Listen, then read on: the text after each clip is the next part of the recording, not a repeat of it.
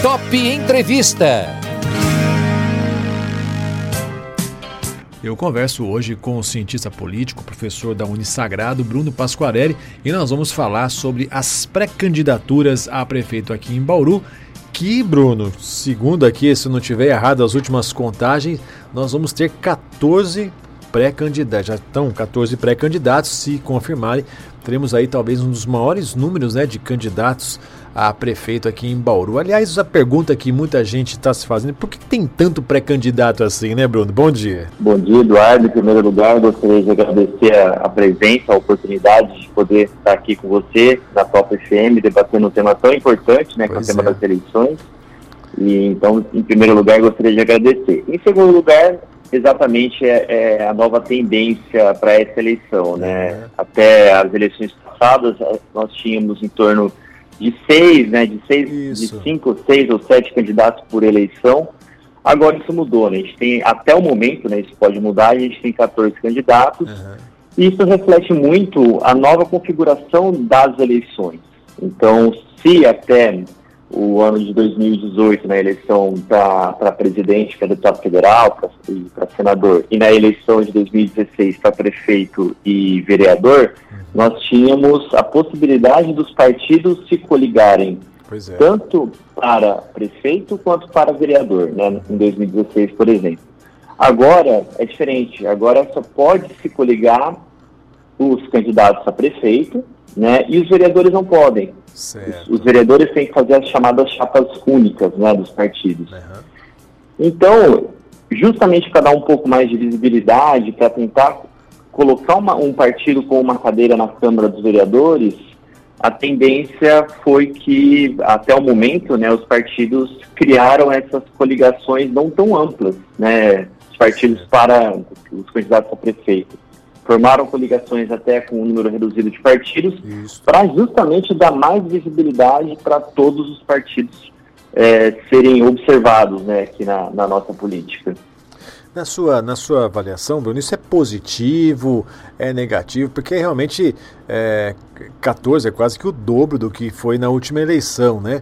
É, o, o, leitor fica mais dividido ou não também? É um, é um cenário até positivo, porque realmente fala assim, ah, eu sempre gostei desse candidato, às vezes ele faz coligação com, com outro candidato de outro partido. Qual é a sua análise sobre isso?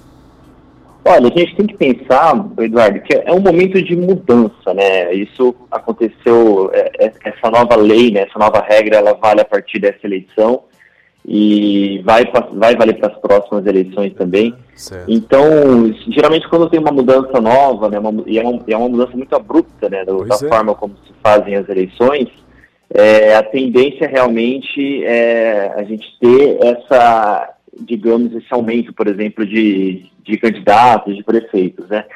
É, é, claro que tem um, um, grande problema, né? O, você, como eleitor, acaba olhando e falando, nossa, em quem eu vou votar, né? Tem 14 ali e acaba tendo uma grande, uma, uma grande quantidade de propostas para você ter que observar, né? Certo, é. Então tem esse, esse grande problema, né? Mas, por outro lado, a gente pode também entender que é, os, os, partidos eles podem fazer as suas propostas de acordo com o que eles entendem ser as melhores propostas, e não de acordo com o que seria de uma grande coligação, por exemplo, de 10 partidos. Certo, é, é muito. Quando a gente coloca uma grande coligação, você tem que necessariamente considerar os interesses de todos esses partidos dentro da coligação, e futuramente, se você vier se tornar o prefeito, possivelmente esses partidos vão fazer parte da sua base governista. Então imagina, um partido que, que foi eleito com 10 partidos, ele, um prefeito que foi eleito com 10 partidos, ele vai ter depois, provavelmente, que quando ele, ele, ele participar ali da, é, da vida pública como prefeito, ele vai ter que provavelmente chamar esses 10 partidos para conversar, para fazer parte da, da, da, da coalizão governista.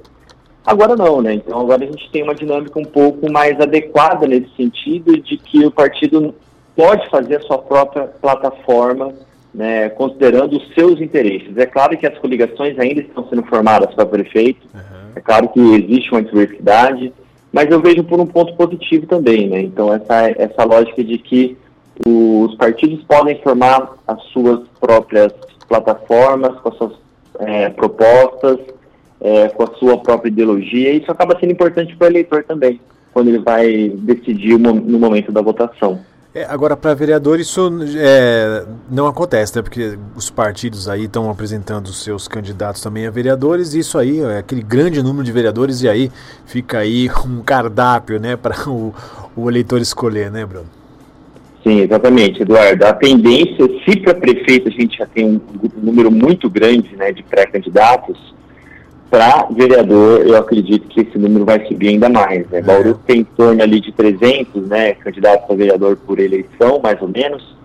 É, isso pode subir até 400, 500, né? A gente vai ver como que vai funcionar.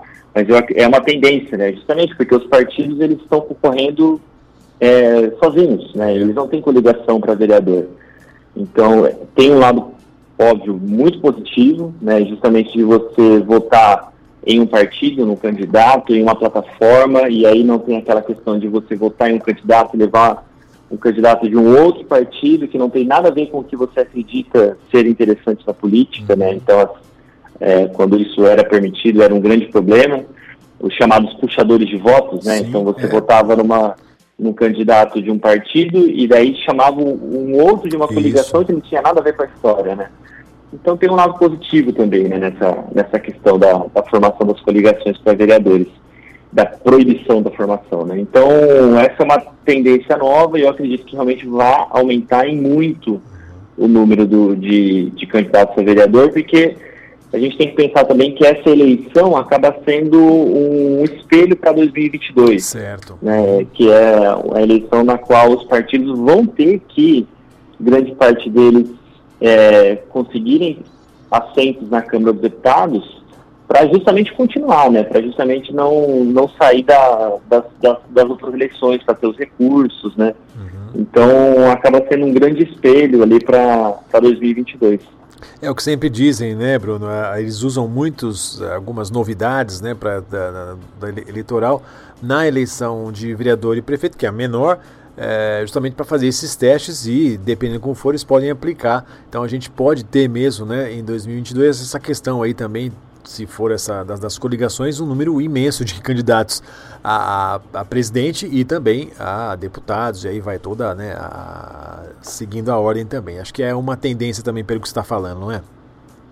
Sim, com certeza, Eduardo. É uma, é uma tendência para 2022, até equilibrar, né? A gente tem essas mudanças que ocasionam essas grandes, esse grande, um aumento, né? Por exemplo, nesse caso do número de candidatos, Sim. isso geralmente fica ali em torno de dois pleitos eleitorais, né? Isso. Dois ou três, no máximo, aí volta à normalidade, né? Uhum. Então, essas, essa, essas mudanças que são feitas sempre em anos não eleitorais, né?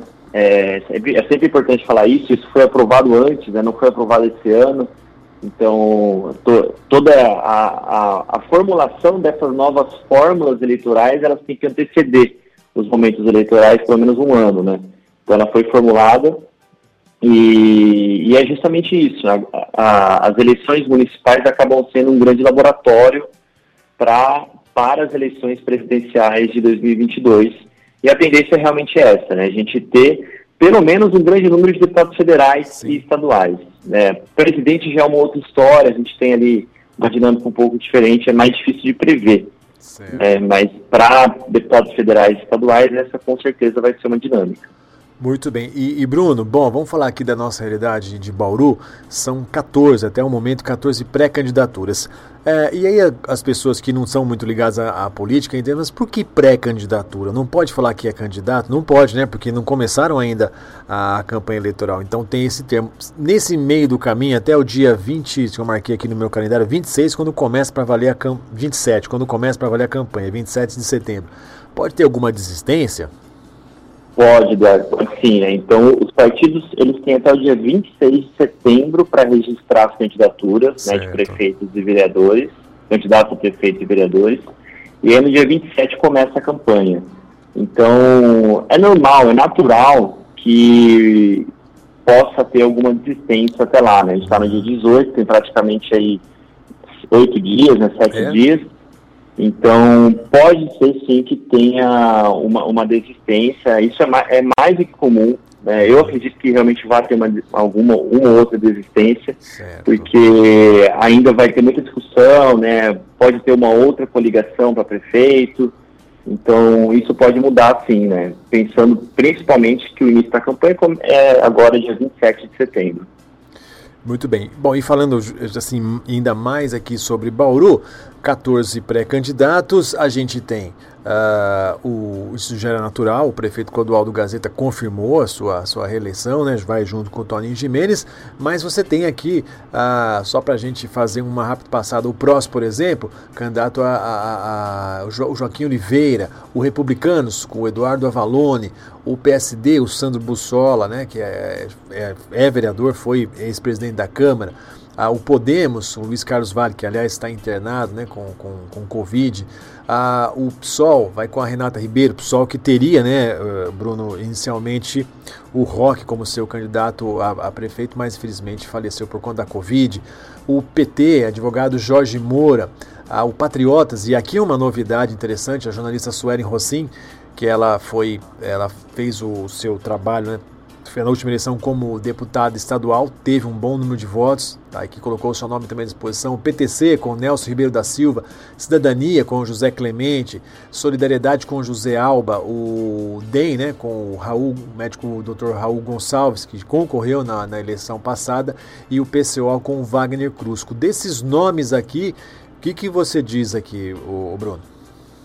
Olha, Eduardo, primeira questão, né, é interessante notar, quando você pesquisa o nome dos candidatos, né, você vai ali, dá uma olhada na experiência deles, é, todos acabam de, de uma grande parte, né, se eu não me engano, praticamente todos eles têm um, um ou outro contato com a política, já teve um contato com a política, né, então, seja concorrendo em eleições anteriores para deputado federal, deputado estadual, ou mesmo para vereador, ou também já fazendo parte de cargos como é, o cargo de vereador, como cargo de prefeito, é. né? Então, grande parte deles já tem uma, uma experiência ali com, é, com o momento eleitoral em si, não necessariamente com a vida pública, né?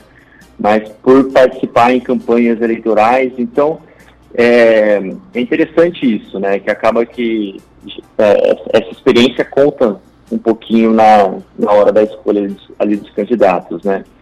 E então essa, é essa é uma questão interessante para quando a gente vai olhar esses 14 candidatos, né, que é, já tem uma experiência e também, né, eu acredito que o, a, a eleição de Bauru ela vai ficar ali entre as pessoas que já têm uma, uma visibilidade maior, certo. né? Então eu acredito que vai girar entre os principais candidatos ali que já tem uma visibilidade, que já tem um, realmente uma maior experiência com a vida pública, mas tem o fator da imprevisibilidade também, né? Pois é. O, a, a, imprevisibilidade faz parte da política, teve, teve, a questão da pandemia, né, que também pode ser um fator determinante ali na escolha do voto das pessoas. Então, assim, é claro que existem os, os candidatos, os favoritos, né? Sim. Mas a gente não pode descartar também uma eventual surpresa, né? E, e é, para que um candidato cresça um pouco mais no momento final ali também, né? Lembrando que tem todos os debates Sim, na TV, é. tem toda a questão da, da, das mídias sociais. Então, e a gente ainda não teve né, uma pesquisa né, com esses candidatos aqui para Bauru. Então, é, é, interessante a gente talvez é, entender que pode surgir um momento, um candidato que cresça ali no momento final, tá? É difícil, com certeza é, mas pode surgir e promover uma, uma virada, por exemplo, né? Mas os, os principais candidatos, eu acredito que é, a gente conhece, né, grande parte deles, eles já estão mais ou menos inseridos aqui na vida pública. E, no, e na, ali, na, na, como você disse, né, campanha é, é realmente, assim, ah, fulano saiu ali na frente, eu tenho o seu nome mais comentado. É natural que o, o atual prefeito Clodoaldo Gazeta, porque está na, na, na, na, na, mídia sempre, está sempre falando tudo mais, ele, vá, ele sempre apareça aí, né? Fala assim, ah, mas então o Gazeta é um dos favoritos. Ok, porque está como prefeito, mas você tem outros candidatos aí que, por exemplo, você tem o Dr. Raul que, que, que disputou a última eleição, se não me engano, ficou ali é, muito próximo ao Gazeta também, e tem outros novos nomes aí que aparecem surgem. Quer dizer, política não, não dá pra gente previsão. E eu seria doido de falar assim, aponte aí, né, Bruno? Alguém que você acha que é dificílimo fazer isso, porque a campanha começa daqui a, a uma semana, né? Umas duas, duas semanas praticamente. Então é aí que a gente vai ver como é que vai ser o desenrolar da história. É, mas de qualquer forma, no fim das contas, vai ficar ali uns dois, três nomes, né, Bruno? Sempre fica nessa, nessa, nesse número aí para o eleitor escolher, não é? Sim, exatamente. Essa é uma tendência natural do, do município do Porte de Bauru, né? A tendência é que fiquem dois ou três. É, a tendência é que é, realmente tem segundo turno. Eu acho difícil não certo, ter segundo uhum. turno. É, eu acho difícil alguém ser eleito com mais de, de por exemplo, metade ali dos, dos votos válidos, né? E então, assim, é, a tendência é que realmente tenha dois ou três candidatos disputando. E é como você bem disse, né? O, o, prefeito Clodópolis Gazeta ele já tem uma a, a, vantagem do cargo, né? A vantagem da máquina pública. Tem também a desvantagem, né? Porque justamente ele é mais é, visado, é. né? Com certeza ele vai ser o, o adversário a ser combatido pelos outros. Então, com certeza todos os outros candidatos vão é, acabar fazendo os debates em torno do que o, o, o, Gazeta, por exemplo, deixou de fazer durante seu mandato. Isso vai ser uma tônica do debate, com certeza. E, e como você bem disse, também tem o, o, Dr. Raul, né, que já teve a experiência eleitoral na última eleição, foi, foi para o segundo turno, certo. perdeu o segundo turno para o, o Gazeta, então ele também tem uma, um fator a ser considerado, ele conseguiu ali uma quantidade expressiva de votos, né, e isso pode gerar uma, uma tendência para essa eleição também. E existem outros, né? Então, a gente pode entender, por exemplo, que o, o eleitor, ele também vota de acordo com uma ideologia, Sim, né? Sim, é verdade. Então, existe a ideologia de direita, existe a ideologia de esquerda, e aí pode ter um eleitor mais identificado com um, um, prefeito do campo da direita, pode ter um eleitor mais identificado com um prefeito, um candidato a prefeito no campo da esquerda. Então é natural também que partidos que estejam é, mais fortes, mais visíveis nesses campos, consigam mais votos também. É então, a gente. Mas assim, é claro que acaba ficando em torno de dois ou três candidatos mesmo. Olha, a gente está chegando no nosso final do nosso bate-papo, mas eu tenho mais uma pergunta para te fazer, Bruno. É, essa é uma campanha que vai ser muito diferente. Primeiro, porque a gente vai, ainda vai estar, talvez, isolamento social, não sei se vai ser abrandado ou não, mas até o dia 15 de novembro eh, a gente ainda vai estar nessa coisa toda de pandemia ainda, eu acredito, né? Pelo menos com os cuidados, é, a, a, máscara, a higienização da mão, isso é sempre. É, e campanha é feita na rua, mas essa é uma campanha onde as redes sociais vão ter um papel, a gente até comentou isso no nosso último bate-papo, né? As redes sociais vão ter um papel muito importante. O que que, o que que ganha a eleição? Você acha que a rede social vai ser importante ou é o, é, como é que o pessoal diz, a sola do sapato gasta é o que faz o, o candidato ser eleito? É, então, Eduardo, é, vai ser uma, uma dinâmica diferente para essas eleições, novamente, né, por conta da pandemia. É. Então, é claro que a, a questão do, do, boca a boca fica mais difícil, né, da, do, dos comícios fica, é muito mais difícil, provavelmente não vai ter, né, não, a, não pode ter aglomeração. Uhum. Então, a, a tendência é realmente você, o candidato prestar muita atenção, em primeiro lugar, na rádio e na TV. Né, eu não acho que a rádio e a TV serão é, esquecidos. Né? Muita gente fala ah, com as mídias sociais, a tendência é que acabe com a, a, as campanhas na rádio e na TV. Eu não acho que isso vai acontecer. Né? Uhum. É, eu acredito que isso, a, a rádio e TV tem uma força muito grande para determinar um candidato também.